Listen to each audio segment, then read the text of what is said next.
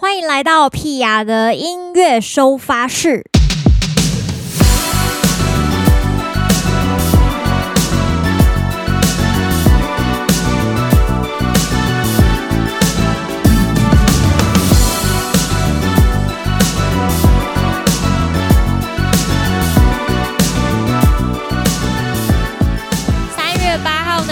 收发室，大家好久不见。为什么要说好久不见呢？因为最近呃有一些机会都是用预录的，像大家听到上一集是吴贝雅工作室的这个介绍，其实在过年前我们就录好了，所以最近其实有一种哎，很久才跟大家聊一次天，就是反而有一种这种念头，对对对，所以今天有很多想要跟大家聊的。最近不知道大家有没有认真的听《有你有我》这一首新歌呢？我相信你们都很乖，都很听话，都有好好的听歌。那这一首歌，如果你仔细的听歌词的话，可能不太一定可以知道跟今天的主题的连结是什么，但是跟大家稍微介绍一下啦。我想之前的 podcast 可能也跟大家有稍微聊过，就是这一首歌有你有我呢，是一出这个网络剧叫做《都马是你的毛》这一出网络剧的主题曲。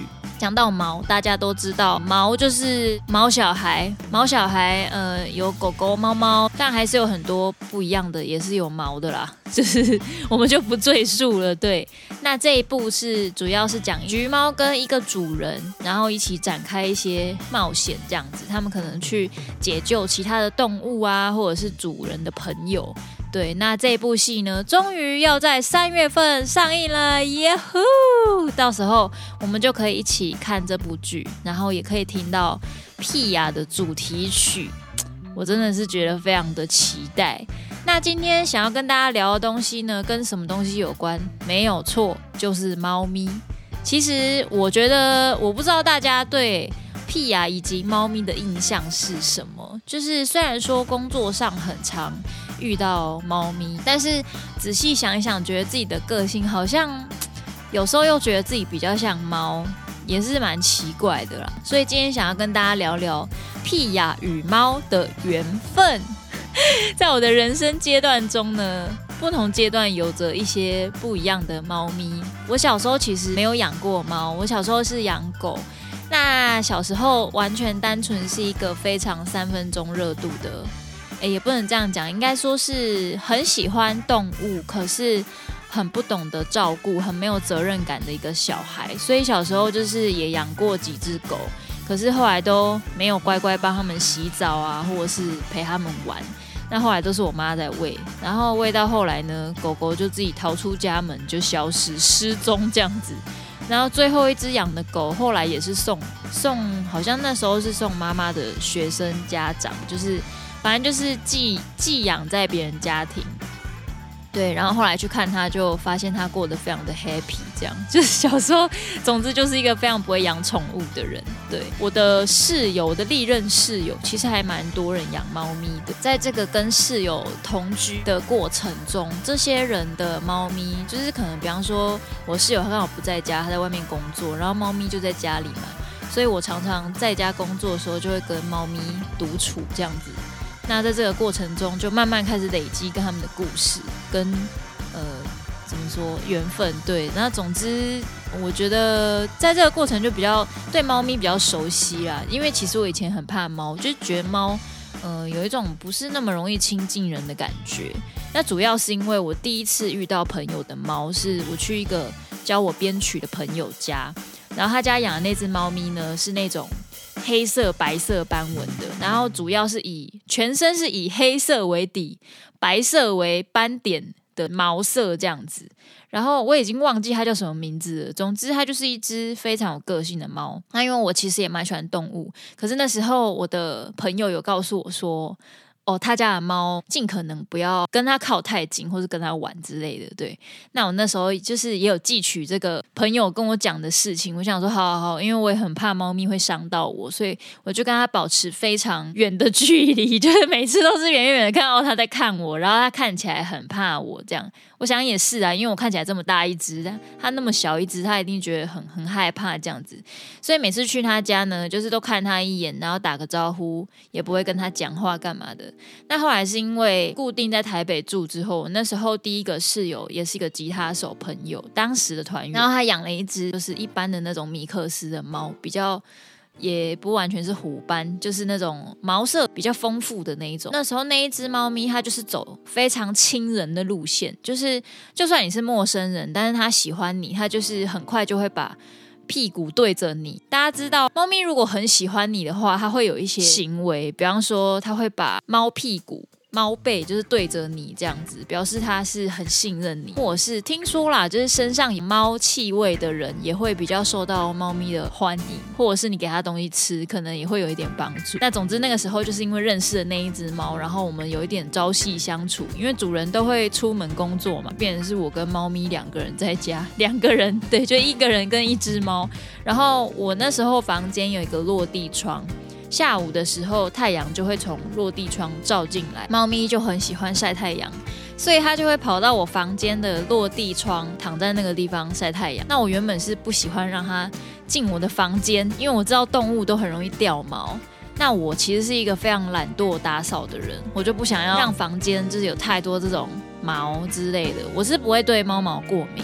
但是当初就觉得不想要让动物进我的房间这样子，可是那段时间就想说啊，他很喜欢进来晒太阳，算了，就让他来吧。慢慢达成一种莫名的默契，下午的时候我们就会一起待在落地窗的前面，然后他会躺在地上晒太阳，我就是在桌子前面工作，对，很有趣。然后就一起住了一段时间之后呢，我又去了我编曲的朋友那个人的家，又看到了那只黑色不知道叫什么名字。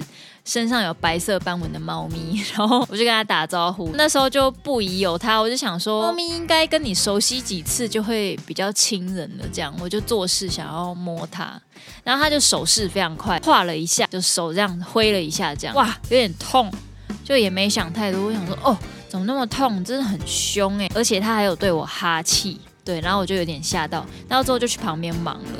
然后在忙的时候，我就突然觉得说奇怪，我的裙子怎么湿湿的这样？因为我就有用手去摸我的裙子，后来发现我手上居然流血了，就是我被猫咪伤到，整个手指破掉。然后就流血，然后血流出来已经沾到裙子，我还没有发现。然后我印象很深刻，就是那一天流血之后回家就是贴 OK 绷。当天晚上吧，我还要去上一个电台节目，忘记是黄子佼的还是谁的，总之是飞碟电台的节目。然后要唱 live，要弹吉他，没有错，他画的手就是画到我的左手手指。左手就是拿来按和弦的，然后就是因为就是贴 OK 绷，就非常的难按和弦，所以那时候弹的时候就有一点辛苦，开始对猫又有另外一层惧怕感，就觉得哦天哪，并不是你跟他混熟，他就可以跟你这样很麻吉，他害怕你就是害怕你，而且真的每一只个性都差非常非常的多，所以那时候算是吃了一点苦头，到目前为止就是会觉得。猫咪也有可爱的部分，但是可怕的部分就是深植我心这样子。所以到那时候，即便觉得室友的猫很可爱，但还是没有决定要养猫的这个心情。后来我弟弟也养了一只猫咪，然后我身边也蛮多朋友在养猫咪，尤其是越北部的朋友养猫的几率越高，蛮神奇的。然后越东部的都是养狗，而且都很大只。对，然后如果是南部的会养狗，不一定养大型犬，就是中型犬居多，而且柴犬超多。对，然后黑狗也超多，非常的有趣啦。讲到弟弟的猫咪，因为弟弟的猫咪是那种英国短毛猫还是美国短毛猫，总之就是那种灰灰的，然后脸圆圆很可爱的猫咪。在他养之前，我们家还没有养过猫咪嘛，弟弟帮他取了个名字叫做屎蛋，就是。狗屎的屎，鸡蛋的蛋，对。然后他说只是因为什么英文，他觉得念 Stan 很好很好记，所以就叫他屎蛋。然后那时候我记得我跟我妹孩子讨论说，为什么要帮猫咪取一个这么脏的名字，就觉得很奇怪。如果自己想要帮自己的宠物取名，都会想要取一些可爱一点的啊，不然就是要那种很锵的，就比方说叫他吴贝雅或者什么，就是他需要一个很像人名的，对，或者是跟他形象差很多的。总之，他明明就长超级可爱，然后我弟却叫了一个有点脏的名字。他大概两三个月，弟弟就已经领养他的状态的猫咪，所以他算是从小有意识以来就是一只家猫。大家知道家猫跟野猫最大的差别，我的感受啦，家猫跟野猫的差别在于吃。没有错，野猫对吃非常的敏感，它只要有东西吃，跑第一，而且吃超多，然后要抢的比别人还要快很准就对了。那家猫对吃就比较没有那么有兴趣，可能对玩比较有兴趣。所以我弟的猫是，但它就是一个对吃比较没兴趣的猫咪，所以每次喂它吃东西，它就比较意兴阑珊，这样就是，就算你喂它吃罐头，它也不完全会全部吃完。那吃饲料就更不用讲，肚子饿的时候，我也很少见到它会把它的饭吃光，就是一只非常不重吃的猫。但是身边的朋友，只要是养那让猫收编的，基本上都吃很急、很快又很多，然后很贪吃，就是只要跟别的猫一起相处，都会去抢别人的碗的那种，自己的碗吃完还去抢别人的。这是我觉得家猫跟野猫会有这样子的差别。史蛋其实是公猫，然后对我来说，我觉得公猫就是很爱。玩，而且是那种猎捕性的玩，就是它会躲起来，然后突然间冲出来要抓你，或是要咬你这种，然后我就会觉得啊，很烦，你到底要干嘛这样？然后又不想要被攻击，所以每次它就是一时兴起想要找我玩的时候，我就会觉得很害怕，被它就是咬两口之后呢，我就会趁它冲出来的时候，然后把它关在我弟的房间里面，然后就可以安然去吃晚餐，或者是去做自己的事情。没有错失，但也是有一点可怜。有一段时间，就是他住在我们高雄的家，是因为我弟弟在当兵，变成只能在家里面，然后都是我妈妈跟我爸爸在喂他。但其实我妈妈是一个非常讨厌动物，诶。讨厌动物吗？他很怕老鼠啦，就是怕毛茸茸的东西。因为小时候可能常被老鼠吓，所以你像猫咪就是也是毛茸茸，然后有时候会想要去磨蹭人的时候，它就会很很害怕。这样他说有一次石蛋就是一直对它喵喵叫，把它逼到墙角。石蛋可能会去用它的身体去磨蹭人，我妈又不想被磨蹭，所以他就一直被逼到墙角之后，他就把自己关在阳台，然后就石蛋就一直在厨房里面对着阳台外面妈妈一一直叫，一直叫。一直叫，然后叫到我妈想说，他是不是想要对他说什么这样？然后他就把门打开，就跟着史蛋，史蛋就拎着他，也没有拎着他，反正就带领他走走走走走走到我弟的房间，走走走走走走到落地窗的前面，突然间看了我妈一眼，我妈才发现史蛋脚边的碗已经没有水了。原来他是口渴，他在跟我妈妈讨水喝，才解开这个疑问，知道原来他是口渴了。我还有一个家族亲戚，他们也有养猫咪。为什么他们要养猫咪呢？就是我表哥他们在屏东的农场，那他们养猫咪刚开始其实只是也是有点像是。呃，也不完全是收养啊，就是附近都会有一些浪猫嘛，那就是多多少少喂他们吃吃东西，但不一定会让他们住在家里。那因为农场其实有时候会出现一些动物，像可能也会有老鼠或者是蛇之类的。后来他们就发现说，其实这些猫咪就是对于他们的呃农场是有一点帮助的，因为他们可以到农场里面跑来跑去，就可以把这些。凤梨的敌人，植物的敌人赶跑，所以对他们来说，猫咪有点像是巡田的一个小队长的概念。那后来不知道是什么原因，就是反正那些动物，可能老鼠或蛇，他们就。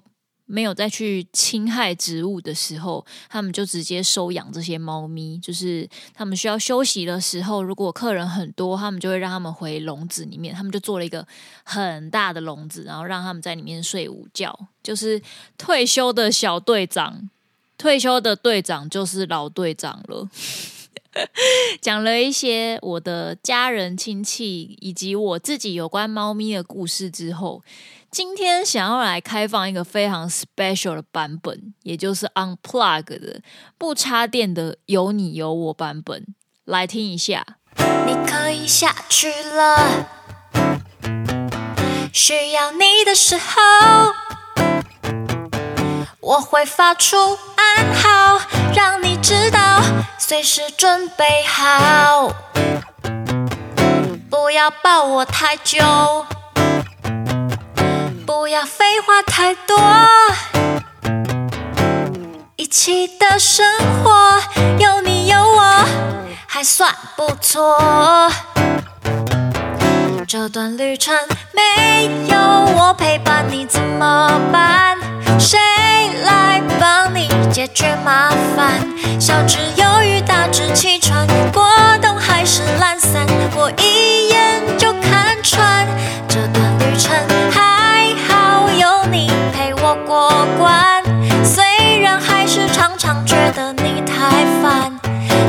少不是笨蛋，一起的生活有你有我。这段旅程没有我陪伴你怎么办？谁来帮你排除万难？小只忧郁，大只气喘，过冬还是懒散，我一眼就看穿。这段旅程还好有你陪我过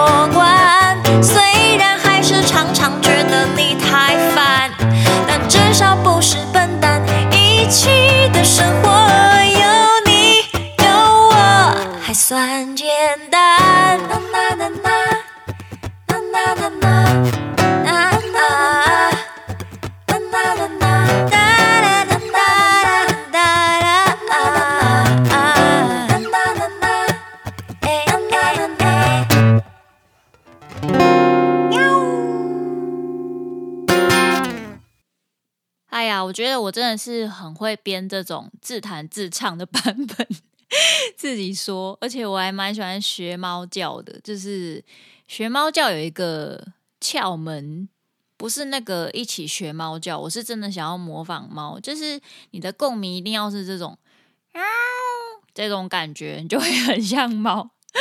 好，不要来讲废话了。刚才聊到这个自弹自唱的版本，我去年参加了一个比赛，大家有印象吗？那个比赛的名称叫做台湾原创流行音乐大奖，没有错。然后去年我是非常幸运的获得了第三名何洛雨的这个奖项。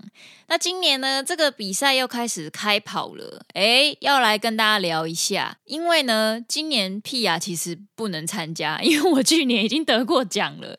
虽然虽然不是得第一名，但是也不能够就是连续两年参加，所以想要把这个好运分享给大家。这个是由文化部影视及流行音乐产业局，还有原住民族的委员会以及客家委员会共同举办的这个台湾原创流行音乐大奖。好，这个真件已开跑了，就是我们分成三种组合，跟去年其实一样啊，就是河洛语组，就是呆艺啦。然后客家语、原住民族语，好，总共有三组。那第一名呢，首奖除了有奖金之外，还有今年还有专属 MV。去年我们没有 MV，所以今年想要报名的朋友们真的赚到了，好不好？而且还有合集的发行，所以如果在听 Podcast 的大家其实是对创作有兴趣的话，真的欢迎大家去参加这个原创大奖比赛。为什么呢？因为我第一次去，我去年第一次去，我就发现，不管是这个筹备的单位也好，还是参赛者，大家都是卯足全力在准备这个比赛，所以非常的精彩，也非常的竞争。所以到那边真的可以看到各式各样不同的这个演出，觉得是一件很兴奋的事情。然后也可以认识很多新的朋友。所以大家如果在音乐上面，诶，你喜欢创作，或者是说你们希望可以有一个 team，一个团队，大家一起写歌、编曲。然后制作一首歌曲到这个比赛去闯荡一下，我觉得一定会是一个非常好的经验，所以跟大家分享一下。像这个灭火器、美秀集团、马子卡、舒米恩，或是去年的金曲奖台语歌王苏明渊，这些人其实都参加过这个台湾原创流行音乐大奖。好不好？大家要对自己有自信，就像我的自弹自唱，加入了猫的声音、猫的模仿，我还是觉得参赛也是非常的有机会的，好不好？大家拿出自信来。OK，继续跟大家聊聊猫咪的话题。刚才是跟大家分享到，就是我的亲戚或者家人养猫的这个小故事。那之前其实我们有去一个地方表演，那个地方也很多猫。那个地方是哪里呢？大家有没有印象？没错，就是那个朵莉丝的猫，不是，是朵莉丝的家。对，就是我们去南投日月潭演出的时候，我们有去了朵莉丝的家这个民宿。那他们就是宠物友善的一个民宿，就是如果你有养狗狗、猫猫，其实你也可以带去跟他一起住在饭店里面。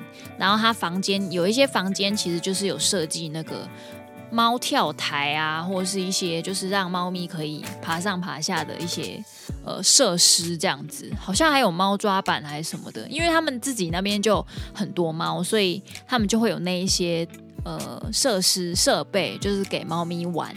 然后一楼大厅也有非常多跟猫咪有关的玩具也好，或者是食物也好，比方说那种喝水器啊，不是有种很像很像喷泉，但是有一颗。呃，圆圆的东西，对，然后就是猫咪都会过去喝水。我真的跟猫很不熟，就是总之就是会有很多跟猫咪吃东西、喝水或是玩乐有关的东西，对。所以如果你有宠物的朋友，如果想要去旅行，想要带自己的宠物去旅行的话，其实去朵莉丝的家是一个蛮好的选择，而且对人类来说住起来也很舒服，对动物来说又是一个很新鲜的体验，因为大部分动物都是住在家里，如果呃家人要出去玩，一定都是把动物托给亲戚照顾，要么就是住在旅馆里面，就是住在动物旅馆，其实也蛮可怜的。那有机会，你看你可以带它出去玩，是不是很不错？是一个蛮好的选择啦。跟动物的缘分呢，最后一个想要分享的呢，就是跟有你有我这首歌有点关系，因为这首歌就是这个橘猫的。戏剧的主题曲，所以我们那个时候想说，诶，那既然要拍摄 MV，我们当然要挑战一点不一样的东西。那不一样的东西是什么呢？就是拍动物。大家知道，动物跟小孩其实算是非常难控制的拍摄的素材，就是因为他听不懂人话，你又不可能跟他说，来，我们现在大笑、灿笑，然后他就会笑给你看，不可能。所以就是在拍摄的时候，模拟情境，他是没有办法理解我们在干嘛。那我们可能就是拿食物啊召唤他。那天呢，在拍摄的时候，就是带了一只白色的猫。那这只白色的猫其实就是吾贝亚工作室的伙伴雅芳，雅芳的猫咪，他就帮它取了一个名字叫白龙，因为它是一只白色的猫。那白龙其实不是一只幼猫，它就是算老猫吗？就是成猫啦，应该算成猫。对，就是成猫之后才被雅芳领养，然后在拍摄的过程中，因为对动物来说，熟悉环境是很重要的。尤其是猫咪，像之前我室友的猫咪来住的时候，第一天、第二天吧，前两天就是它是完全躲在各种暗处不会出来的。比方说，我可能去睡觉，它才会跑出来，就是探索一下环境。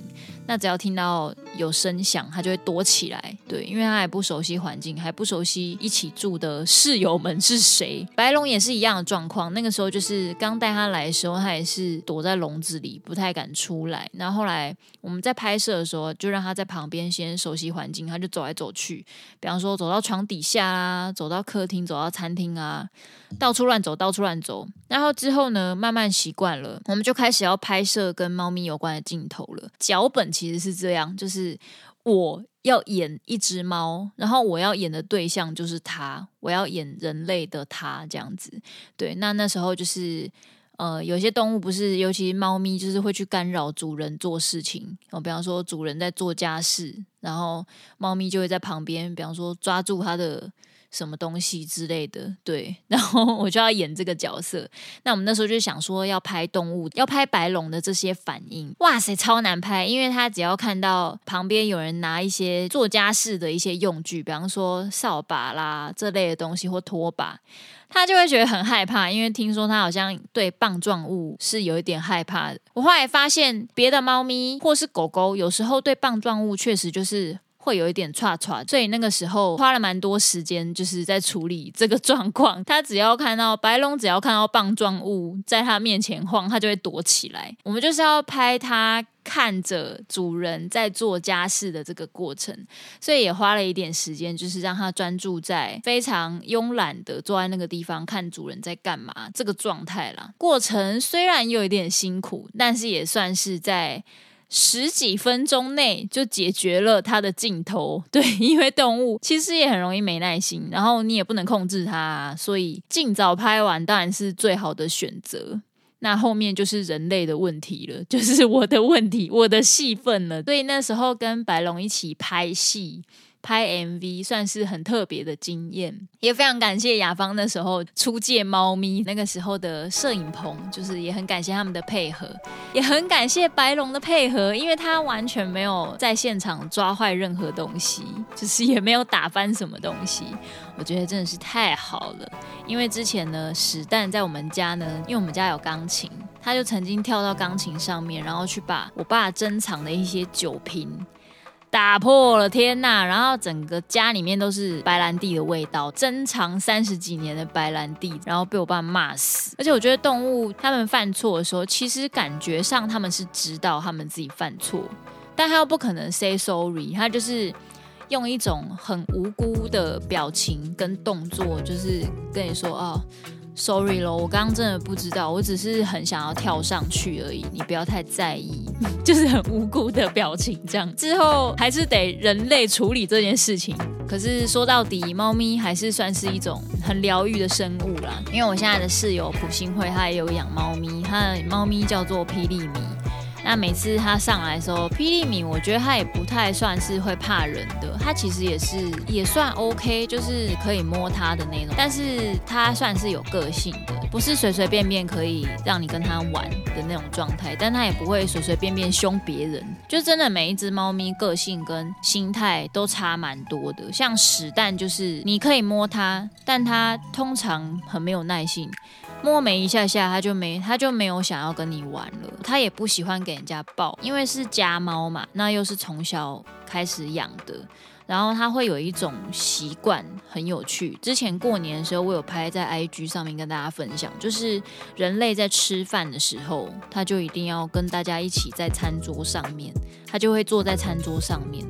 看你吃饭也好，或是背对着你看着外面也好，他就是要在桌上跟你一起在桌上，跟大家聚在一起。他不要一个人在地板吃饭，他觉得他就是一个人类。对，我觉得这是很特别的事情。所以介于这个呃养育的方式，其实猫咪也会有很多种不同的样态。那这次其实很期待这部剧，不知道里面的橘猫到底是一个什么样个性的猫咪呢？让大家一起来期待一下好了。原则上这两个礼拜就会有这一部剧的消息，我也会去参加这一部剧的记者会，所以到时候再跟大家分享一下有关这部剧的一些消息也好，或者是新闻也好，到时候再好好的跟大家分享。也希望最近呢，大家可以 follow 一下，就是屁雅的粉专以及 IG 上面举办的一些活动。什么意思呢？我们最近呢举办了一个活动，就是说，呃，大家可以上传自己各自的跟猫咪有关的，比方说喝水或是吃饭的声音哦，或者是影片。哦，这类的东西跟我们分享，我们就会在屁雅的音乐收发室里面播给大家听。我觉得这这个企划其实是很有趣，然后又有点强。就是我之前其实也有听过一个 podcast，它好像叫做什么“水豚之声”。然后我想说什么是“水豚之声”这样子，然后我就点进去，就是一个人在模仿水豚，然后可能用水豚，比方说水豚打呼还是什么之类，反正就是他的 podcast 都只有几秒钟而已，几十秒这样，然后都是模。模仿水豚的声音，所以这次我们想要取样一下大家平常就是养的动物喝水或是吃饭的这些声音，可以随便用手机用 iPhone 就直接可以录下这些声音，然后可以跟我们分享。到时候我们就会在 Podcast 上面，在收发室上面跟大家分享一下。OK，今天讨论的主题是跟猫的缘分，不知道你是不是一个有猫缘的人呢？你跟猫咪有什么样的故事呢？欢迎大家跟我分享哟。那我们就下一拜见喽，拜拜。